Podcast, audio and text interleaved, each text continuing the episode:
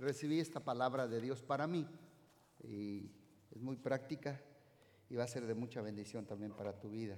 Se llama las tres miradas, las tres miradas profundas. Diga conmigo las tres miradas profundas. Yo creo a mi humilde criterio que cada uno de nosotros como hijos de Dios, como, como cristianos, hijos de Dios, necesitamos estos, estos tres tipos de miradas en el orden que las vamos a leer en la Biblia. Si obtenemos estos tres tipos de miradas, Dios va a cumplir el propósito de Él en cada una de nuestras vidas, el sueño, el destino. Pero estas tres miradas yo las he necesitado muy seguido en mi vida.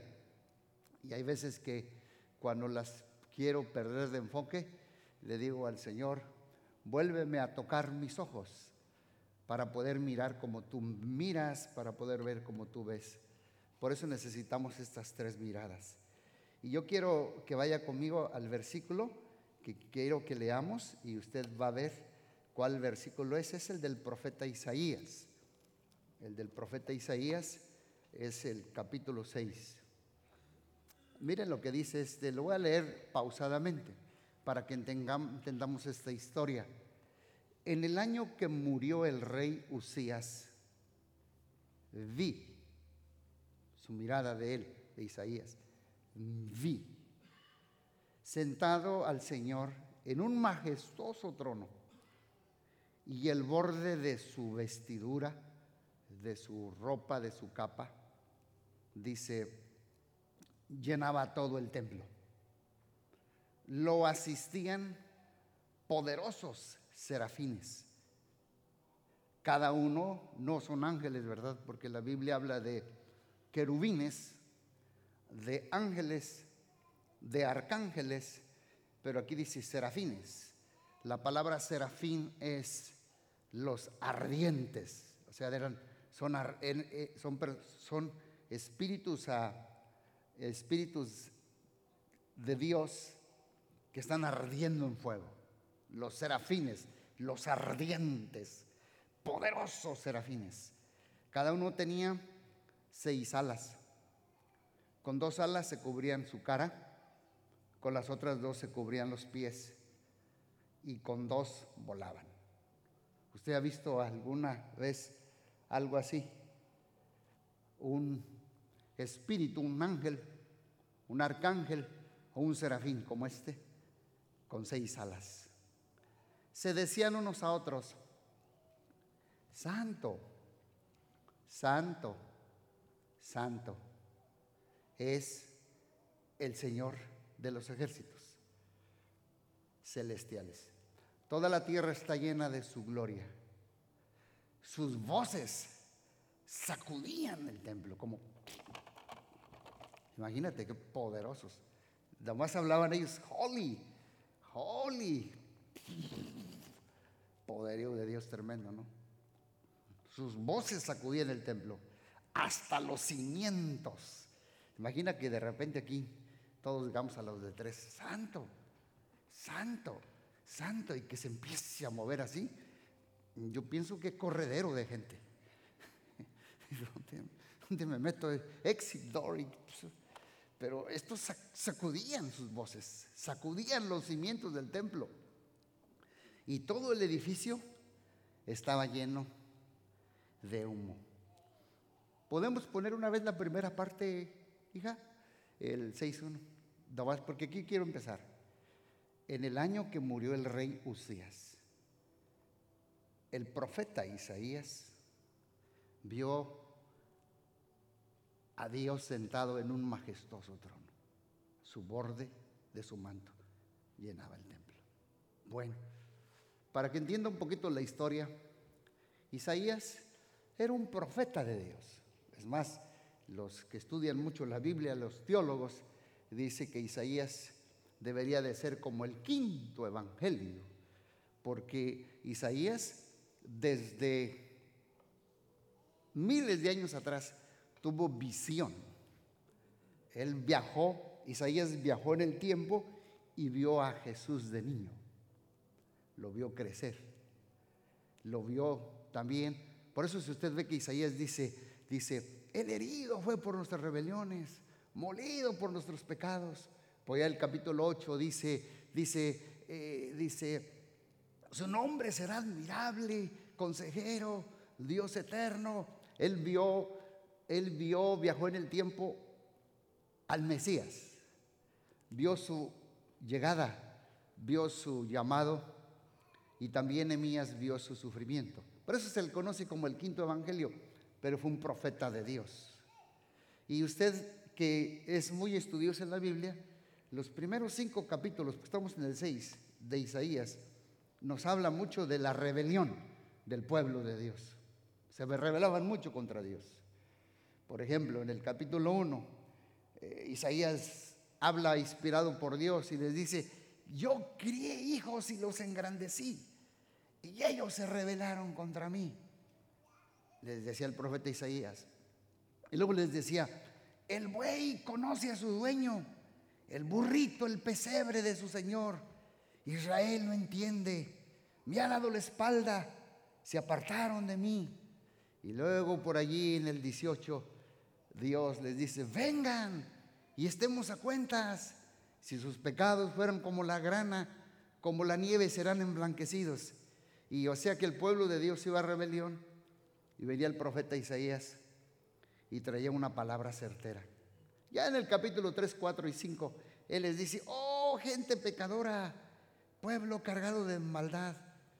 Y les dice, vamos al arrepentimiento, vuélvanse de sus pecados. El capítulo 5 ya habla de los, ay de los que, los que atraen a la iniquidad, ay de a lo que lo malo le dicen bueno y a lo bueno malo, etcétera, etcétera. Pero llegamos al capítulo 6. Y aquí había dos crisis. ¿Cuántos han pasado por crisis? Aquí había dos crisis. Número uno, había una crisis familiar, porque Usías, Usías, el rey Usías, fue primo hermano de Isaías y se le murió. O sea que Isaías estaba en crisis, porque se murió Usías. Pero también había crisis a nivel de la nación porque Usías era un rey bueno. O sea, había dos crisis. Crisis familiar y crisis nacional. Y en medio de la crisis, Isaías tiene esta revelación. Isaías, atrás de la crisis que se le murió su primo hermano, y el rey Usías, un rey bueno en Judá, eh, atrás de la crisis, él tuvo una visión.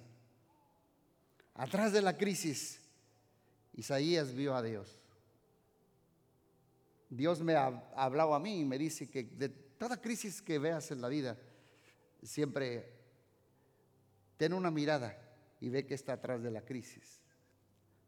Por detrás de toda crisis, todo dolor, toda, toda cosa que nos pasa en la vida, por, por ejemplo, él estaba pasando un luto, un, una pérdida, él estaba pasando un proceso doloroso, pero dice, yo vi al Señor sentado en su trono, yo lo vi alto y sublime, es más, yo vi que sus faldas cubrían el templo, medio de la crisis. Lo que Dios me ha enseñado a mí es que hay veces que todos, pues todos pasamos por crisis, pero por encima de tu realidad está la realidad de Dios por encima de tu dolor. Está Dios todavía en su trono alto y sublime, Dios todopoderoso, tomando el control del universo, de la crisis nacional y de la crisis familiar. Por encima de toda pérdida, por encima, tal vez tú me estás diciendo, pastor, es que ahorita mi realidad mi realidad es esta.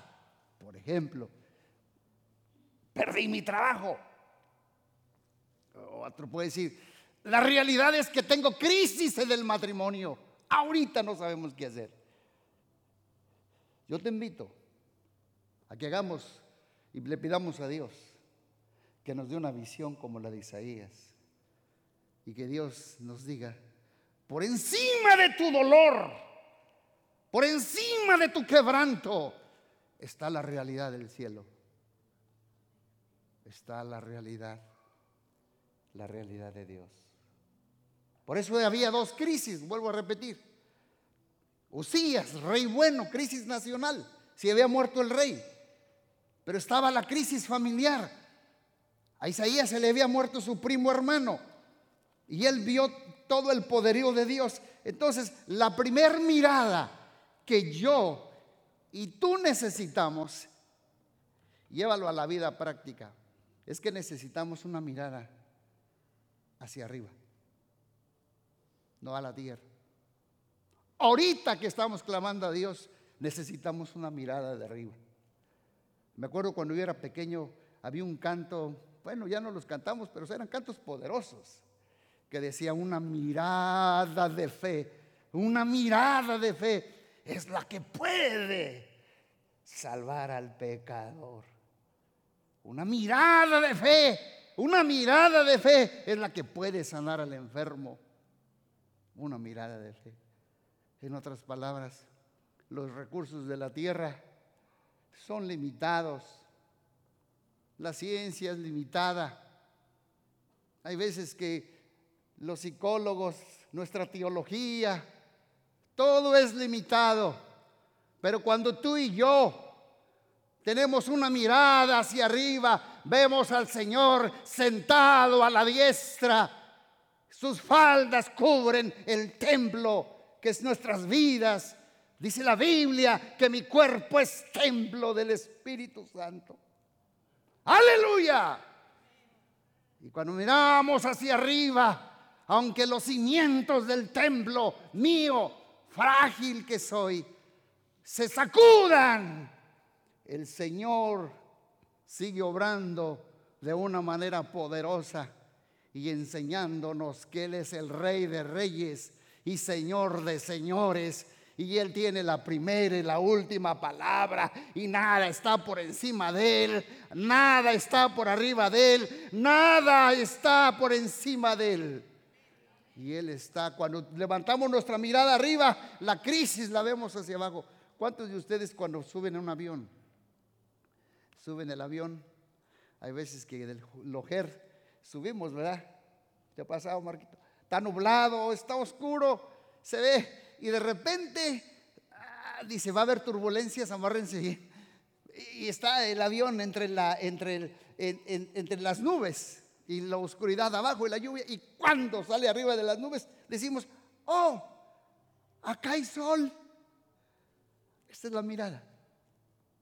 Ahorita tal vez nuestro día está nublado, no sabemos qué hacer, nos sentimos impotentes, pero cuando nuestra mirada es hacia arriba, subimos en Dios, podemos ver al sol de justicia, ver su gloria, su poder, su gracia, su presencia, que está por encima de mis circunstancias. Déjame decirte algo que por encima de tu realidad Tal vez tu realidad es una crisis económica, una crisis en el cuerpo, una crisis familiar, una crisis entre la vida y la muerte. Está la realidad de Dios. ¿Hay una crisis nacional? Sí. ¿Hay crisis mundial? Sí. Esta semana vi allí un artículo que llegó, dice, hay una tensión entre Estados Unidos y México. Y usted sabe lo que es el cartel. Yo dije, Dios me dijo, alza tus ojos arriba, porque por encima de una crisis nacional o mundial o de guerras, o rumores de guerras, pestilencias, yo estoy en control. Alza tus ojos arriba. Dios sigue en su trono. Alabío, alabao.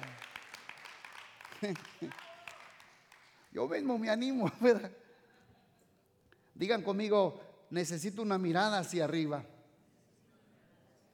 Tal vez mi realidad es crítica.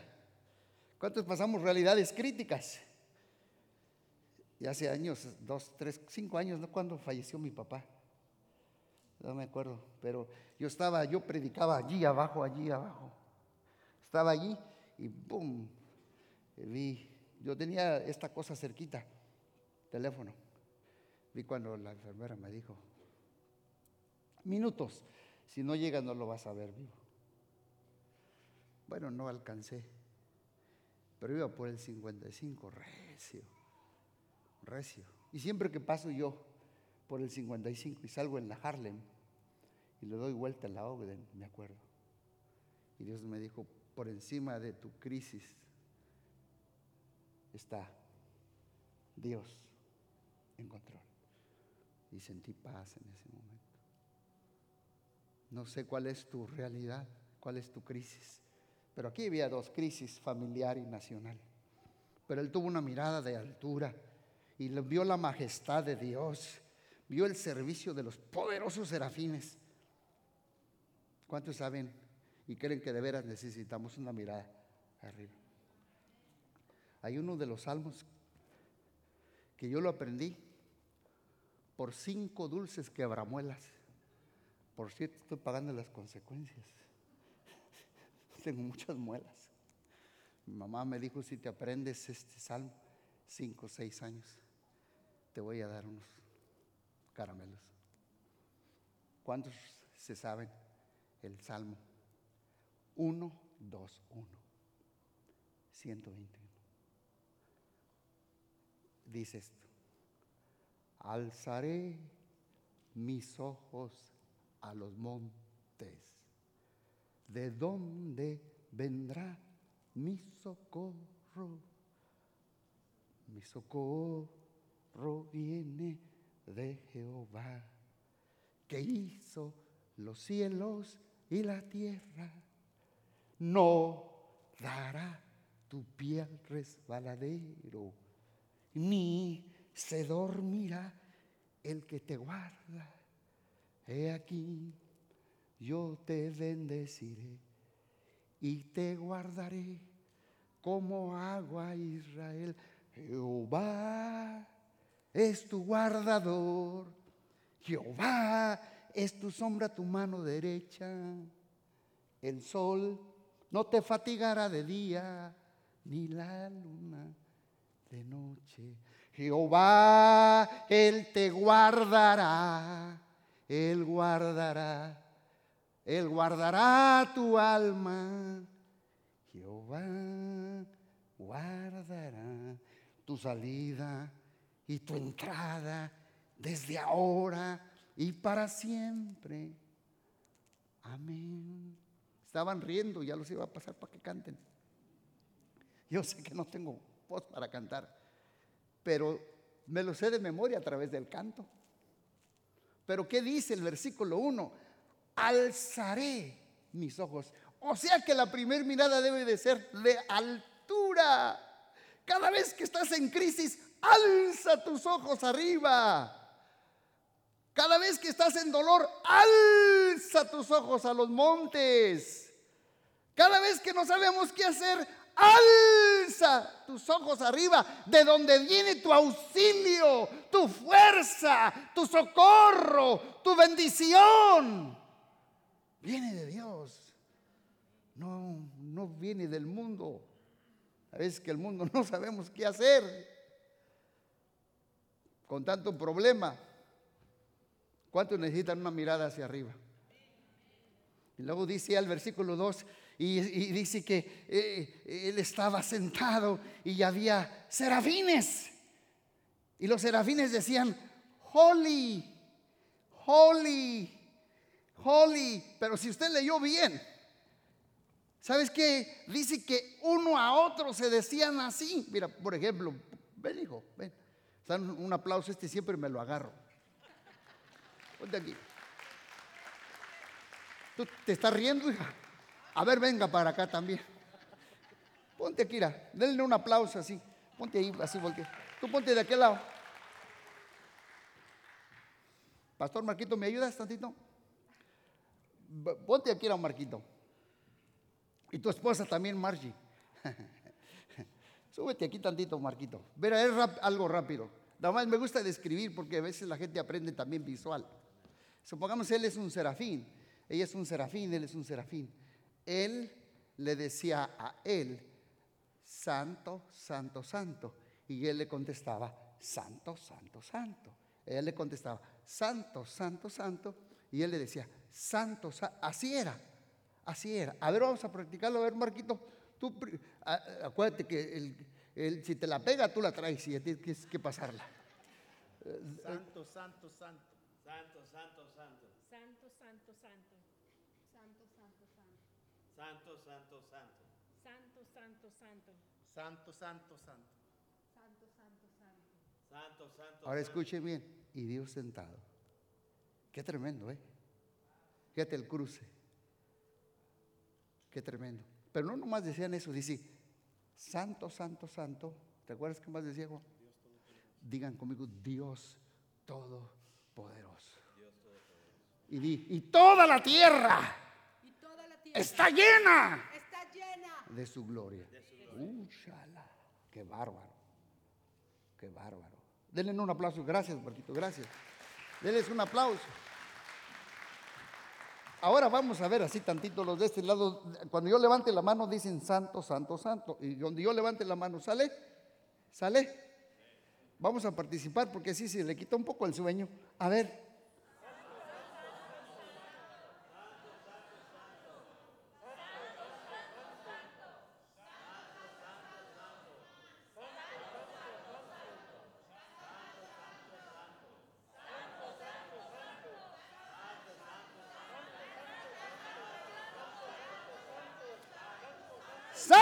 Santo, santo. Aleluya. Jehová, Dios Todopoderoso, toda la tierra está llena de su gloria. Amén. Hola, barrabachata. Qué bárbaro se siente eso, ¿no? Ahorita hasta, hasta, los pelos se me levantaron. Dije, yo soy un puerco espino ahorita. Gloria a Dios. Y eso miró Isaías. ¿Qué fue lo que miró? digan conmigo, su santidad. ¿Y qué es su santidad? Pues su esplendor, su belleza, su magnificencia, su gloria shequina. Él miró su excelencia. ¿Qué necesito yo? No necesito una visión terrenal, necesito una visión del cielo, de altura. Una visión. Alguien me dijo una vez, lo que necesita la gente para que se convierta es una visión del infierno. Y dije, no, necesita una visión de la santidad de Dios. Porque cuando necesita una visión, ve una visión de la santidad de Dios, ve una visión de la gloria de Dios, de la shequina, de la bondad, de la belleza, de la magnificencia, de la santidad, de la pureza de Dios. Qué bárbaro. Porque hay veces que sí, si tuviéramos una visión del infierno, es como cuando, ¿cuántos tuvieron una experiencia en México o en su país que tembló? ¿Cuántos tuvieron una experiencia de algún temblor? Yo sí tuve muchas experiencias de temblor. ¿Y qué hace la gente cuando tiembla? Unos corren, otros gritan, otros, sí. Yo me acuerdo estaba dormido y varias veces así. Y mi mamá decía, párate, go, párense, párense. Órale, ínquense, ínquense. No, si todos así era. Rápido, Señor, perdóname, ¿por qué hice esto? Perdóname. Cuando vemos un temor, mi mamá era chaparrita, está en la presencia de Dios y salía para la puerta y decía, muévele más, Señor, muévele. Como tremenda mi mamá. Muévele, muévele, muévele porque como nos tiraban pedradas y nos decían aleluyas y bolcheviques, herejes, tantas cosas que nos gritaban, decían, muévele padre. Y todos, doña Celia, doña Celia, háblenos de Dios. Digo, no, que no, les decíamos. Pero luego, ¿qué pasa, Marquito, cuando pasa el temblor? Se pasa el susto. No necesitamos una mirada, una visión para el infierno. Necesitamos una mirada de su santidad. Yo la necesito una mirada hacia arriba, una mirada de Dios. Ahora acuérdense, ellos no, no estaban diciendo los serafines, omnipotente, omnipotente, omnipotente, omnipotente, omnipotente, omnipotente. No, no estaban diciendo, Él es omnipotente, Estaban diciendo, santo, santo, santo, santo, santo, santo. Es lo que ellos estaban diciendo. Y esa mirada necesitamos. Ahora fíjense lo que dice Isaías 6.5. Entonces cuando necesitamos la primera mirada arriba, va a suceder la segunda mirada. Dice allí, entonces dije, ay de mí, que soy muerto, porque siendo hombre inmundo de labios y habitando en medio de pueblo que tiene labios inmundos, han visto mis ojos al rey, Jehová de los ejércitos. Entonces, cuando tú y yo verdaderamente tenemos una mirada de, de la bondad de Dios, de la magnificencia de Dios, ¿qué crees? La primera cosa que va a suceder en mi vida es que reconozco mi condición. Digo, ¡ah! Eh, ¡Ay de mí! Soy falto, soy inmundo. Señor, te he fallado. Es como traje este espejito. Mira, ¿para qué sirve el espejo? El espejo sirve para ver cuántas espinillas tenemos. No me dejen solo montoneros. Oh, decimos, se ve uno, dice, ay, la cara no coopera. Se ponerle un poquito así. Algo así. Pues yo sí, yo creo que cuando, cuando Isaías vio a Dios, cuando uno ve la santidad de Dios, lo digo por mí, la verdad, digo, Señor, no hay nada que se esconda. ¿Por qué?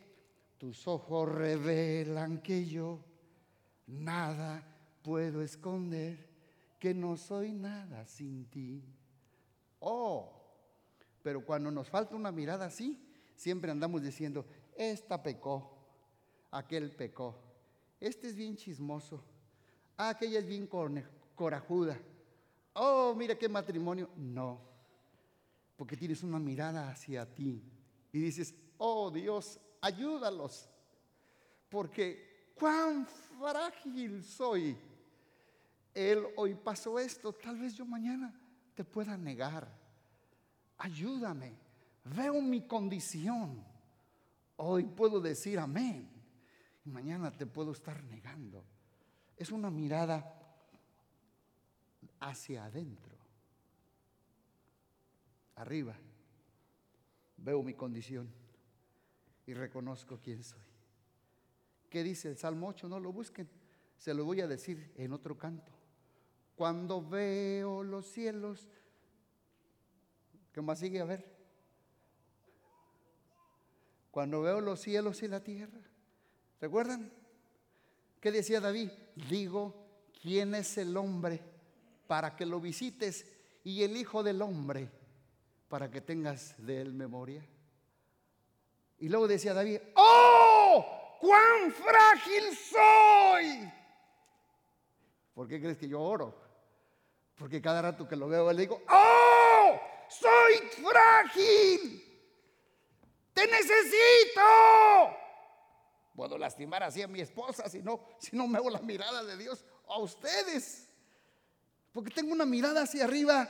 Esa mirada hacia arriba, como un espejo, me dice, antes de querer cambiar a tu cónyuge o a los demás, mira la viga que tienes en tu ojo, que no te deja ver.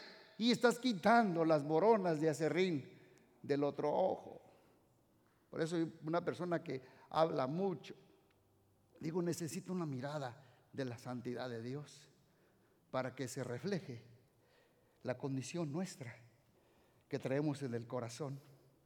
Porque cuando Dios ve adentro de nosotros, en esa mirada introspectiva, interior, de uno mismo, veo mi propio corazón y se revelan los corredores de mi alma, las fuentes secretas del mal, los hábitos ocultos, las cámaras secretas de corrupción que dominan mi alma. Vieron mis cuartos oscuros. Hace tiempo que yo estuve en una escuela de consejería.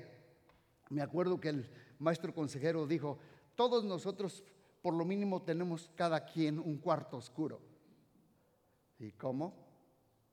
Todos los que están aquí tenemos un cuarto oscuro que nadie sabe. solo Dios. Dice, se los digo en la Biblia, dice, líbrame de los que me son ocultos. Habrá, ¿cuál es tu cuarto oscuro?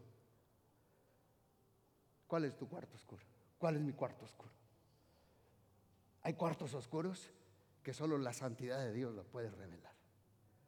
Por eso necesitamos la mirada de Dios. Porque si no podemos caer en autoengaño. O autoconvencernos en cosas que pensamos que están bien, pero no están bien. Necesitamos que la mirada de Dios revele esos cuartos oscuros. ¿Y, de dónde sacó esto? El Salmo 19, 12, después lo leen en su casa, dice, líbrame de los que me son ocultos. Por eso decía David, ¿quién podrá entender sus propios errores? Pues una mirada de Dios. Por eso decía Jeremías, engañoso es el corazón más que todas las cosas y perverso. Yo, Jehová Dios, escudriño la mente y pruebo el corazón. Por eso necesitamos una mirada como Isaías, una mirada de lupa. Esta lupa yo la compré porque me gusta mucho el jardín y como ya viene la jardinería, seguido me entierro las espinas de rosal o del mulch.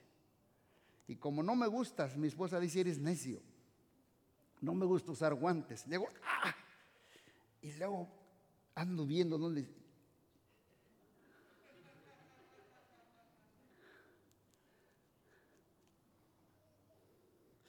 Cuando tú miras la santidad de Dios, Dios te pone la lupa. Espíritu Santo, ponme la lupa. ¿Quieres que el Espíritu Santo te ponga la lupa? La lupa de Dios, la lupa del Espíritu Santo. Se te acabaría la que ser crítico de los demás, porque la primera mirada decías, ¡ah! A ver, digan conmigo, ¡ah! Un barquito, los martes así deben de, oraciones de arrepentimiento, así deben de estar todos como, ¡ah! Están en arrepentimiento. ¿Cómo necesitamos un clamor así, verdad? ¡Ay de mí! Dijo Isaías, mira, lo vio y dijo, así, mirada hacia arriba, mirada, a ver, ¡ah! ¡Qué bárbaro! Necesitamos una mirada hacia adentro, donde Dios revela todos los escondrijos de nuestro ser. Alguien dijo que hay tres personas en cada uno, lo que yo pienso que soy, lo que otros piensan que yo soy y lo que realmente ante los ojos de Dios yo soy. Tres personas dentro de ti, lo que tú piensas que eres, lo que los demás piensan que tú eres. Y la pregunta es, ¿realmente quién eres? El único que nos revela who we are, quién somos, es Dios, a través de su santidad. Cuando nos pone la lupa y nos pone el espejo, ¿cuántos dicen amén? Y vamos terminando. Isaías 6, 7 dice lo siguiente. Entonces uno de los serafines voló hacia mí con un carbón encendido que había tomado del altar de las tenazas y con él tocó mis labios y dijo, ¿ves? ¿Ves este carbón que ha tocado los labios? Ahora tu culpa ha sido quitada y tus pecados perdonados. Una de las cosas primeras cuando Dios se revela a nosotros, una de las primeras cosas que Dios hace es que nos toca la lengua y la boca. ¿Sabes por qué? Porque tú y yo no pecamos hasta que no hablamos. La boca. Otra vez le decía yo, tenemos por ahí un grupito los jueves y les decía, a ver, ¿cuántas lenguas Dios nos dio? Dicen, una. ¿Y oídos? Dos. Entonces, ¿por qué crees que Dios los hizo así? No, pues es que tenemos que hablar menos y oír más. Pues sí, ¿no dice Santiago? Todo, todo hombre sea pronto para oír y...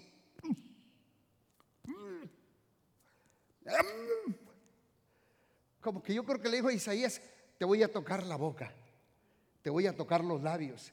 Si usted lee, si usted lee el libro de Santiago, está lleno de eso. Hay un capítulo 3 del libro de Santiago, es la pura lengua. Dice que la lengua es la vida y la muerte, la lengua es un fuego de un mundo de maldad, contamina todo el cuerpo. Y luego dice, porque todos ofendemos, y dice, ningún hombre puede domar su lengua, llena de veneno mortal. Necesitamos por eso una mirada hacia arriba, una mirada hacia adentro, y la primera cosa que Dios va a controlar en el matrimonio es nuestra boca, es nuestra lengua, porque el habla contamina todo nuestro ser. Lo que hablamos, lo que decimos. La vida y la muerte están en el poder de la lengua. ¿Cuál fue la primera cosa que Dios hizo con los primeros pobladores y habitantes después del diluvio? Los hijos de Noé, porque pues, todos los habitantes del mundo, a mi humilde criterio, vinimos de los tres hijos de Noé. Esa es otra cosa que no me quiero desviar, pero todos venimos de los tres hijos de Noé. Y dice que se juntaron, ¿te acuerdas Javier?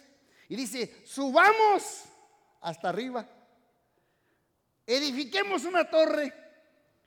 Y Dios los vio y dijo, "Hmm, lo que han pensado, nada los podrá parar. ¿Y qué dijo Dios? Descendamos y confundamos la lengua. Y ahí vienen todas las lenguas.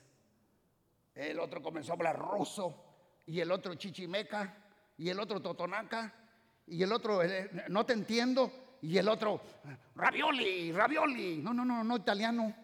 Porque entonces ya no se podían entender. Fíjate bien, lo que Dios hace confundió la lengua, confundió el lenguaje. Y la primera cosa que Dios hace cuando hay una mirada de nosotros es que nos la controla. Por eso este, otro, este es otro tema. Uno de, las, uno de los regalos que nos da el Espíritu Santo es hablarás en otras lenguas. Porque el Espíritu Santo es el único que cuando nosotros oramos, es me controla mi lengua. Cuando yo oro, yo puedo orar una oración egoísta y Dios me dice, tú oras y no recibiste porque pediste mal. Y yo le digo, Señor, no quiero pedir mal, porque yo sé que el Espíritu habla misterios que solamente Dios los entiende y va directo al corazón de Dios. ¿Cuántos dicen amén? Por eso controló, dice que le controló con un carbón encendido. Me acuerdo una de las oraciones de mi mamá decía, Señor, quema mi boca con el fuego encendido de tu altar. Y cuando iba a decir alguien un chismecillo, le decía, mamá, no se la quemaron bien. Dice, ah, no, no, no, no, sí, sí, necesito otra quemadita.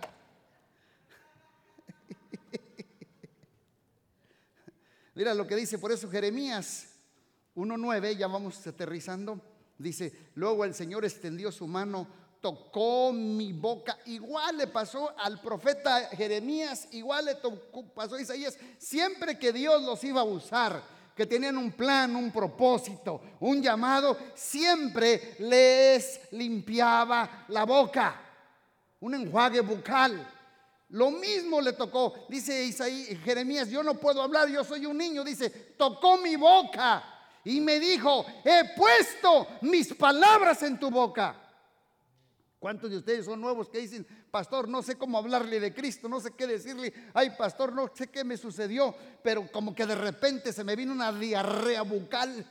Empecé yo a hablar y hablar y le comencé a decir, le dije, no fuiste tú, fue el Espíritu Santo dentro de ti. Por eso dice, no se preocupen lo que tienen que hablar, sino que el Espíritu Santo en el momento exacto les dará las palabras necesarias. Cuando el Espíritu Santo toca nuestra boca, así como a Jeremías, así como a Isaías, y por último aterricemos y la tercera mirada Dice la palabra de Dios, la tercera mirada, ya cuando miró hacia arriba, Ya cuando se miró hacia adentro, entonces su tercer mirada sí fue hacia afuera. La tercer mirada de él fue hacia afuera. Hacia afuera es ver la humanidad y llevarles una palabra de consuelo, una palabra de bondad, una palabra de bendición, una palabra de gracia. Den de gracia de lo que de gracia han recibido. Pero necesitamos la mirada de arriba para ver la santidad de Dios, para que examine nuestro corazón. Y cuando lo hace el Señor, empezamos a mirar hacia el perdido, hacia el necesitado. Mira lo que dice Isaías. Dice, después oí que el Señor preguntaba, ¿a quién enviaré? Como mensajero a este pueblo, pueblo rebelde, ya, lo, ya los había dicho, ¿quién va a ir por nosotros? Dice aquí, yo le dije, envíame a mí. Y él me dijo, bien, ve y dile a este pueblo, escuchen con atención, pero no entiendan, miren bien, pero no aprendan una mirada hacia afuera, una mirada externa, una mirada de anchura, una mirada hacia el mundo. Aquí vemos que Isaías comenzó a ver la gente como como Cristo la veía, como Cristo la percibía. ¿Cuántos de ustedes creen que hoy en día hay muchas almas que se están perdiendo sin Dios? Aquí en Joliet, muchos no lo conocen. Eh, es tu responsabilidad. Necesitamos esa mirada hacia afuera.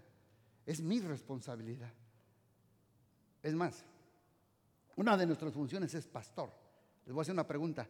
¿Quiénes son los que se reproducen, las ovejas o el pastor? Así que hágale. "Ve". Y vaya a reproducirse.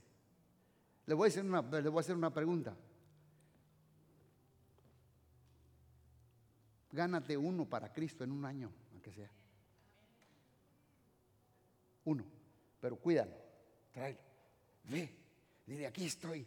¿A quién enviaré? ¿Sabes por qué no lo hacemos? Porque nos falta la mirada hacia arriba. Para que mire nuestro interior y nos diga, no seas egoísta, da de gracia de lo que de gracia has recibido. Comparte el mensaje, el plan de salvación, donde quiera que vayas, donde quiera. Ayer fuimos a comer una ensaladita allí a ese lugar. La jovencita me dijo mi esposa, no sé esta jovencita si habla inglés o español, no la sabíamos de dónde era. Y rápido no se nos fue viva. Dijo mi esposa, traes tu tarjetita, le dije, no, ahorita me hago una, vas a ver. Le dije, ven, ya, la confesé rápido, toma, háblame, necesitas algo, aquí. Veces yo tiro el anzuelo, no veces, veces no muerden, veces, veces no muerden, ¿verdad? Dice, ay, se me escapó la trucha. Pero gracias a Dios que te agarras de repente y tú dices, ay, este es tiburón. Por aquí estoy viendo unos centavos que tenía dos años que mordía y mordía y ahora ya te puse la, la carnada más grande y ya te truje, chón. Eres un tiburón. Aleluya. Mirada arriba, mirada adentro, mirada hacia afuera. Mirada de anchura a la gente. Recuerdo un prisionero de un prisionero, un criminal en Inglaterra hace mucho tiempo, olvido el nombre, que un día lo llevaban a la sentencia de muerte y iba el capellán por delante diciendo, eh, yo soy la resurrección y la vida, el que esté en, en mí, aunque esté muerto, vivirá. Le iba, le iba- le iba leyendo las, la, la- la liturgia al que ya lo iban, a, lo iban a matar, a este prisionero y comienza a hablar del infierno. Y el infierno, el infierno es el- la, segunda muerte, donde gusano no muere y todo. Y le decía, ¿y esto? Y le, le dice el prisionero antes de que lo maten, oyes, dice, si lo que tú me estás leyendo, si lo que tú me estás leyendo fuera verdad, Dice, porque tú me lo estás leyendo así como que yo soy la resurrección y la vida. El que cree en mí, aunque esté muerto, vivirá. Y si no te, y si no te conviertes, te irás al, al infierno, donde el gusano no muere. Dice, si yo creyera lo que tú estás diciendo, pero no con la actitud y la apatía la apatía que me estás diciendo tú, dice, yo me atrevería a quitarme los zapatos y aunque todo Inglaterra estuviera lleno de glases y vidrios, yo me atrevería a ir de rodillas y descalzo para que ninguna gente se perdiera. Tremendo. Porque a veces que nuestro, nuestra manera de compartir es un poquito religiosa, es un poquito apática, es un poquito sin vida, es un poquito sin pasión por Dios, es un poquito sin verdaderamente estar conscientes de que la vida eterna en Cristo Jesús es una, pero también la muerte eterna. Y déjenme decirles, no les hablo del infierno, pero cuando tú y yo muramos, sí hay muerte eterna, donde dice la Biblia, donde gusano no muere, donde gusano no muere. La carne esta será transformada y dice que para siempre, miles de años. Por eso yo los veo a ustedes como hijos de Dios y los veo que cuando algún día al toque de la final trompeta, ustedes van a llegar a los siete mil, diez mil, once mil años de vida. Porque dice que, se, que ya no habrá más muerte, ni más tristeza, ni más dolor. Porque estaremos con Cristo juntamente por toda la eternidad. Ese es nuestro evangelio. Por eso necesitamos compartirlo a la gente que no conoce a Dios, a los de allá afuera. ¿Cuántos dicen amén? Y termino con esto. Marcos, no, no está allí en, su, en la pantalla, pero Marcos 10:51 es una pregunta que Jesús le dijo a un ciego. Jesús le pregunta, ¿qué quieres que te haga? Y el ciego le dice, Señor, yo quiero que recobre la vista. La pregunta a ti ya voy a terminar. ¿Qué quieres que te haga Dios ahorita en este momento? ¿Tú, estás dispuesto a decirle, Señor, quiero tener la vista espiritual para tener una mirada hacia arriba? Mira, está. ¿Qué quieres que haga por ti? Preguntó Jesús. Mi rabí, dijo el hombre, quiero ver. Digan conmigo, quiero. ¿Cuántos quieren ver? ¿Cuántos quieren tener una mirada hacia arriba? Una mirada espiritual. ¿Cuántos quieren ver la santidad de Dios? ¿Qué dice ese canto? Cuando contemplo tu santidad, cuando siento tu grande amor. ¿Recuerdan? ¿Cómo me gustaría tener un bozarrón yo y aquí empezar de los buenos? Ahí voy. Me sé tantos cantos, pero no me entono muy bien. ¿Cuántos quieren ver? ¿Cuántos quieren tener una mirada espiritual? Una mirada hacia arriba, una mirada de santidad. ¿Cuántos quieren ver? ¿Y cuántos quieren tener una mirada al interior, dentro de mi ser? Que podamos decir, tus ojos revelan que yo nada puedo esconder, que no soy nada sin ti. Oh, qué bárbaro, ¿eh? Los ojos de Dios están sobre los santos y sus oídos atentos a su clamor. Nada puedo esconder cuando tengo una mirada arriba.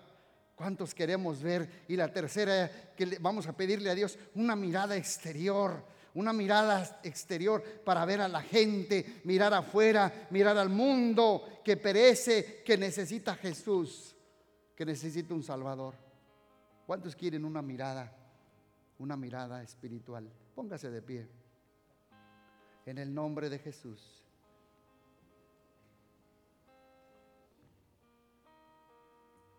La pregunta que te voy a hacer es la misma pregunta que Jesús hizo. ¿Qué quieres que te haga? Hablé de tres miradas. ¿Qué quieres que te haga? Dice Jesús. ¿Quieres una mirada espiritual? Una mirada hacia arriba. Amén. Ponga su mano así. Dígale, Señor Jesús, abre mis ojos. Abre mis ojos espirituales para mirar tu santidad. Necesito una mirada espiritual, una mirada hacia arriba, una mirada hacia tu santidad. Revélame en estos días un poquito de tu santidad. Quiero ver tu magnificencia. Muéstrame tu gloria. Si tu presencia no va conmigo, no me saques. Jesús, ponme la lupa. Necesito una mirada introspectiva. Quiero mirar los escondrijos de mi alma. Ven a mi cuarto oscuro, alúmbrame con tu luz, sáname, límpiame, toca mis labios, toca mi alma, toca mi corazón, abre mis ojos porque quiero mirarte, oh Dios. Tócame, tócame adentro, Señor. Abre los ojos de mi alma y de mi espíritu y de mi entendimiento, como dijo Pablo, alumbrando los ojos del entendimiento para que resplandezca la luz de Jesús. Tócame, Señor.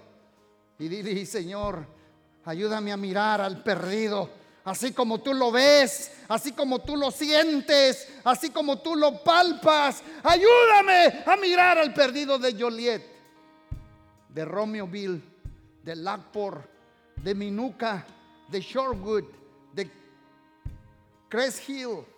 Ayúdame de Bolingbrook. Ayúdame, oh Dios. Y de Naperville y de Aurora. Ayúdame a mirar a la gente. El ancho, el ancho mundo de gente que te necesita. Abre mis ojos, oh Dios. Abre mis ojos, oh Cristo. Y revélame tu santidad, tu bondad y tu pureza. Te lo pido en el nombre poderoso de Cristo Jesús. Amén. Amén y amén. Gloria a Dios, dale un aplauso a Cristo.